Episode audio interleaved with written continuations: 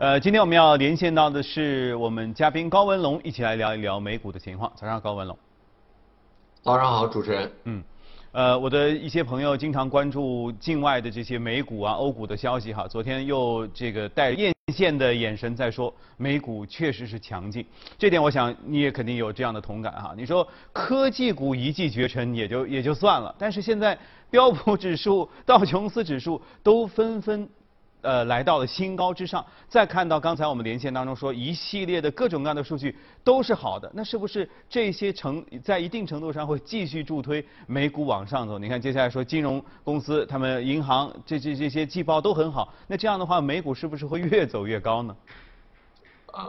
啊，确实是啊，因为我们看到可能最近美股的这个涨幅啊，确实非常之明显，像。我们的前方记者可能也报道了，像道琼斯指数都站上了三万四千点的这样的一个历史的这个关口，SP 五百呢也刷新历史的这样的一个这个新高。那我们觉得可能最近推动美股新高的这个主要的原因，乃至于未来是否美股还有强劲增长动力的这个主要的原因，有这几个方面的这个考虑。呃，我们知道去年的时候，呃，美股节节的这个攀升，当然。是由于全球主要央行的货币的这些放水，助推了大型科技股的这个凶猛的这样的一个涨幅。但是今年呢，在二月份、三月份，呃，这一个月的时间里面，整体市场交易的这样的一个背景呢，是通胀预期的升高，以及美国十年期的国债利率不断的这个攀升，最高的时候突破了一点七左右的这样的一个呃幅度，所以造成了市场的一度的这样的一个波荡。但是我们会发现，最近市场应该已经完全消化掉了国债收益率攀升以及通胀预期的这样的一些利空的整体的这样的一个消息。我们看到美国的十年期国债的这个利率已经从一点七的这样的一个高位，回到了近一两个月的一个相对的这个低点一点五的这样的一个相对比较均衡的这样的一个这些水平。所以这些都是在情绪面上提振了市场相对的这样的一些风险的这个偏好。同时呢，第二方面的这个原因也正像主持人刚才您所讲到的，美股呢各个板块之间的整体的这个轮动，也推升了包括呃标普五百和道琼斯指数在内的这些股指的这些强劲的这个攀升。比如说最近我们就会看到和经济复苏比较密切相关的零售板块，乃至于最近啊拉开了第一财这个第一季度财报季的。如高盛啊、摩根大通啊，包括今天的呃美银和花旗等等，他们的这些财报比较亮眼，又进一步助推了这个美国股市的这样的一个这个上涨。所以我们说，这是美国股市近期上涨的一些原因。那么未来美国股市是否能够来继续这个上涨呢？我想我们前方记者刚才也提到了，像贝莱德的这样的一个 CEO Larry Fink，他也提到了。可能未来会关注的几个重要的这样的一个焦点，第一个就是我们在之前访谈中所提到的，美国大规模的基建和就业计划推升之后，它整体的这样的一个赤字率和美国经济增长的这样的一个平衡。一方面，你需要继续的印钞，继续在财政政策上有所放松，来助推经济的这样的一个增长。那么，这个无形之中，这样的一个大型的这些基建计划。就业计划所需要的巨额资金带来的美国政府的这样的一个这个赤字的整体的这样的一个支出，就会对经济的增长以及对于企业的这些盈利都会造成一定的这样的一个负面的影响。所以，我们说未来美股一定会是在经济增长和美国整体的宏观经济这样的一个赤字增长的这样的一个大的背景之下，寻找相应的这样的一个平衡。第二点，我们也要看到的就是美股现在。近期助推美股走高的和经济复苏比较密切相关的金融的股票啊、基建的股票啊，包括房地产的这些股票，他们在一季度的这样的一些大幅度的这个增长，其实我们说对于市场来讲，并非是一个惊喜，因为市场对于他们一季度的这样的一个大幅的增长，已经有充分的这样的一个预期，市场更为关注的。是他们在二季度、三季度是否还能够延续未来这些强劲的这些增长？所以我们说这个可能是未来美股是否能够继续增长，我们要关注的两个主要的核心的这个方面。主持人，也就是说，一季度的增长，其实大家心里边是已经能够有一些预测的哈，主要看二季度。我们来重点说一说金融股吧，因为金融股其实它的强劲已经不是这一个季度的事儿，呃，上之前的下半年就已经非常强劲。呃，这当中最重要的原因应该就是整个的呃宽松，整个流动性非常的充裕。但其中来看呢，就是投行业务的成绩特别好，呃，盆满钵满，因为各种各样的借债反正也便宜啊，各种各样的金融的呃这些事儿都很多。但是相对来说，传统的业务就要受到一定的打压。那么传统业务随着这个复工复产整个的情况陆续的推进，再加上劳动人民手里这闲钱也越来越多，会不会在这些些方面取得一定的增长？另外，因为流动性啊，它不会永远永远的放下去嘛。如果流动性一旦采取有一定的转向的话，会不会对现在特别好的投行业务也会造成一定的冲击呢？嗯，呃，因为从年初以来，呃，我们都知道啊，全球的这样的一个主要的这个市场啊，都由原来的这样的一个大型成长的这个风格向价值股呃进行了相应的这些轮动。我们的前方记者刚才也报道了啊，比如说。我们来看到，像截止到今天为止，美国标普五百的这个指数啊，可能说是涨了百分之十到百分之十一左右，但是银行板块的整体的这个涨幅呢，已经达到了百分之二十五啊，所以确实是银行整体的这个板块已经不是一个季度、两个季度它强劲的这样的一个这个表现了啊，持续的这样的一个这个强劲。但是如果我们看最近这五大银行从昨天到现在为止，包括这个摩根大通、高盛啊、美银。花旗以及富国这五大银行啊，拉开了这样的一个财报季，看他们的这个财报的话，都体现了以下这样的几点，这可能也是我们未来关注银行股是否还能够持续走强的一个原因。第一点呢，就是和主持人刚才您提到的是非常我们非常相近的一个观点，就是银行整体的投行业务的这个板块，以及和投行业务密切相关的。股票市场的这个收入都出现了这个大幅度的这个增长，这五大银行中的绝大部分啊，他们的这个净利润的这个增长，在一季度的时候都达到了三位数啊，这个是一个相当可观的这样的一个这个数字。比如说像摩根大通，这个净利润达到了一百四十三亿美元，同比增长了百分之将近百分之四百啊，这个是历史从来没有过的这样的一个快速的这样的一个这个增长。但是如果我们看它企业和投行部门的这个整体的这个增长啊。这个迅速是非常之快速的啊！这个仅企业和投行部门的这个收入就达到了一百四十六亿这个美元，股票市场的这个收入的这个增长呢，也大涨了百分之四十七，达到了三十三亿这个美元。高盛也差不多，这一点我们如果进行一些复盘的这个回顾的话，会发现它在第一季度会有一些历史的特殊原因，比如说我们都知道，在第一季度的时候爆发了由散户啊，不管现在怎么来定性的话啊，由散户助推的像 GameStop 等等这些股票的这些强劲的这样的一个增长，大幅助推了整体股票市场的这个成交量。那么这个像这些投行业务比较突出的这些这个呃银行股。他们就受益于这样的一个成交的这个快速的这个增长。还有一点呢，可能是市场上不太注意的，就是我们知道，在过去的这半年里面，特殊目标收购公司就是 SPAC Spark，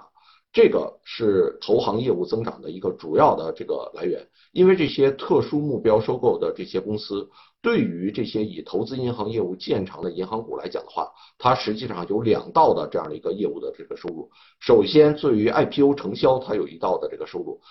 同时呢，这些 SBA C 这些空壳公司，它上市之后还要来进行相应的这些并购，因此又会对投行业务比较突出的这些银行的并购业务带来这些强劲的这样的一个这个增长。所以我们说，这个是银行股啊，在今年一季度啊大幅这个上升的一个主要的这个原因。另外还有一个特别主要的这个原因呢，就是波贝的整体的这个下降。因为我们知道，在去年一季度、二季度的时候。啊，由于疫情的整体的这些影响，这些银行的这些股票都这个按照相关的这样的一些交易的要求、监管的一些要求，计提了大幅度的这样的一个这个拨备。但是我们会发现，在美国政府的强力的救助以及美联储的这个放水的这样的一个政策之下，实际上这些拨备并没有啊被大幅度的这样的一个使用。比如说以摩根大通为例，在今年的这个一季度。就已经往回拨了将近三十亿美元的，也就是说之前计提了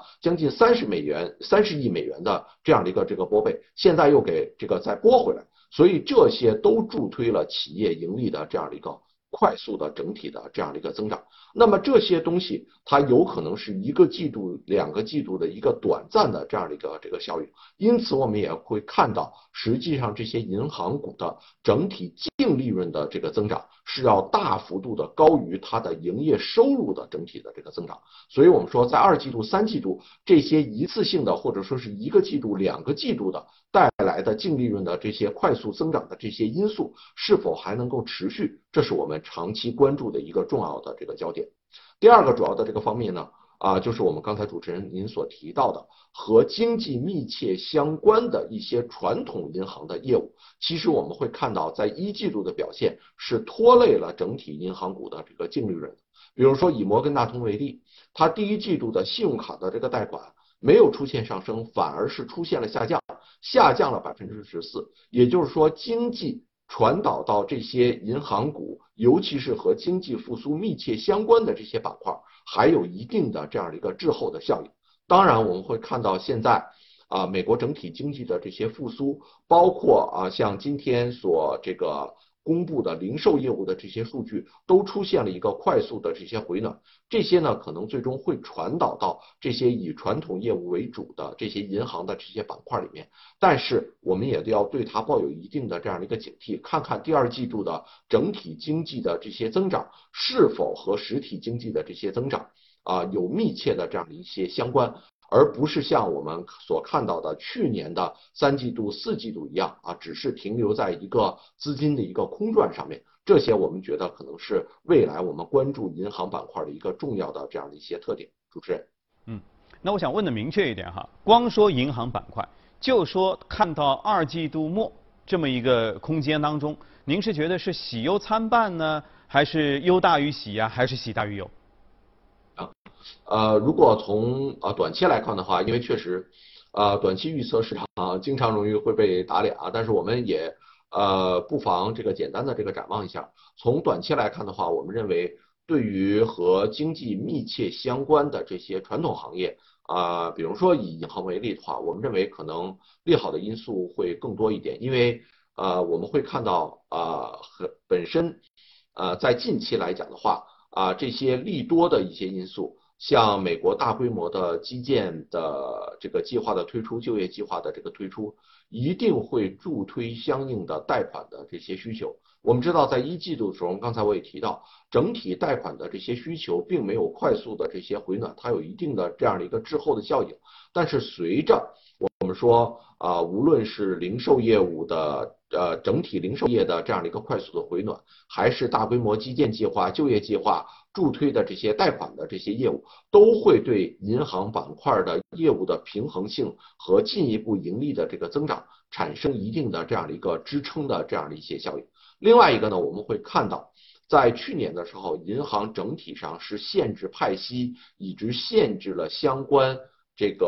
呃股票的一些回购的，这是在特殊的历史时期疫情冲击之下所进行的一些监管的这样的一些控制。但是我们会看到近期就有相关的一些融资的一些放松，比如说在今天我们就会看到摩根大通啊爆出了历史上绝无仅有的天量的一千七百亿的这样的一个发债的整体的这样的一个这个计划，而且整体的这个发债的整体的这个利率水平呢要比。比同期的啊美国国债的这个利率水平高了一百多个这样的一个 BP，所以它相应来讲对于市场还是有比较明显的这些吸引力。这些呢无呃这个从各个角度上来讲的话，都会助推银行整体板块，包括一些细分的。啊，我们说的一些数据，像它的这个资本的这个充足率等等，都会有一定的这个提振的作用。所以我们说，对于短期这么短期来看，二三季度来看的话，应该说还是一个啊利多大于利空的这样的一个整体的这个背景。主持人。OK，好，这下我就听明白你的态度是什么了哈。短期、中短期来看啊，到二三季度来看是呃利多的是大于利空的。呃，我想看一说一说我们整个美股三大指数之间的关系哈，因为在去年的时候我们和嘉宾聊过，这三大指数是齐头并进、齐上齐下呢，还是说经常会有一个跷跷板的效应？当时嘉宾给我的历年的整个就是总结历史来看呢，他说基本上这三大指数啊是共进退之间。的这样一个协调的关系。那么只是去年稍微有一些特别，因为科技股特别猛，所以呢就显示出一种防守的状态，就科技股比较好，其他两个指数略低一点。但是到昨天为止，基本上看到的是他们都在新高的这个位置之上，而且总体上已经呈现出了一种要么上涨，要么下跌，总体的平呃比较均衡的态势。这是不是意味着整个美股的走势正在慢慢的回到疫情之前的一个状态当中？啊，我也基本上同意这样的一个这个观点。啊，我们说从二零二零年的这个这个三月份，就是疫情在全球爆发以来到现在为止啊，啊，确实如您所讲啊，就是美股整体的这个走势，呃，出现了历史上比较奇特的这些现象，可能一些抱团的这些股票、大型科技的这些股票啊领涨，但是我们会看到今年的二三月份。尤其是进入到今年的这个这个咱们中国的这个春节之后啊，随着美股收益率的这个上涨啊，传统的这些板块，银行的等等的基建啊等等的，其实快速的这个收复了这个失地。在前期呢，其实是道琼斯指数这个领涨，但是我们会看到最近啊，呃，随着金融市场。对于一些短暂因素的消化，包括我们刚才所提到的啊，无论是美国十年期国债利率已经趋向于平稳，还是大家反复在探讨的一些通胀的这个预期反复消化之后，大家已经基本上回到了企业的基本面的这样的一些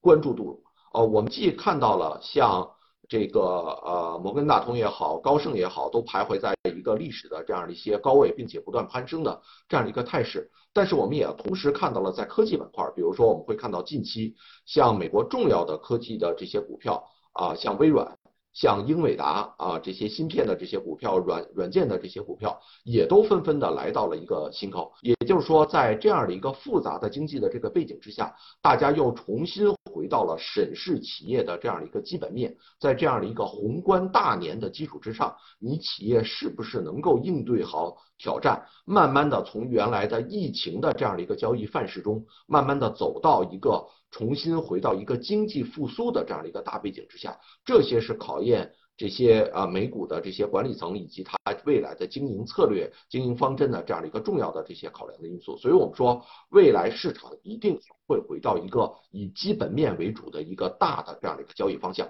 这毕竟是成熟市场的一个。主要的这样的一个这个标志，所以我们从整个三大指数的跷跷板的效应来上来讲的话，我们觉得随着时间的这个拉长，随着疫情的逐步的这些控制，大家可能只会关注到企业基本面的这样的一个因素，也会使得这个三大股指的整体的涨跌幅度更趋向于雷同。主持人，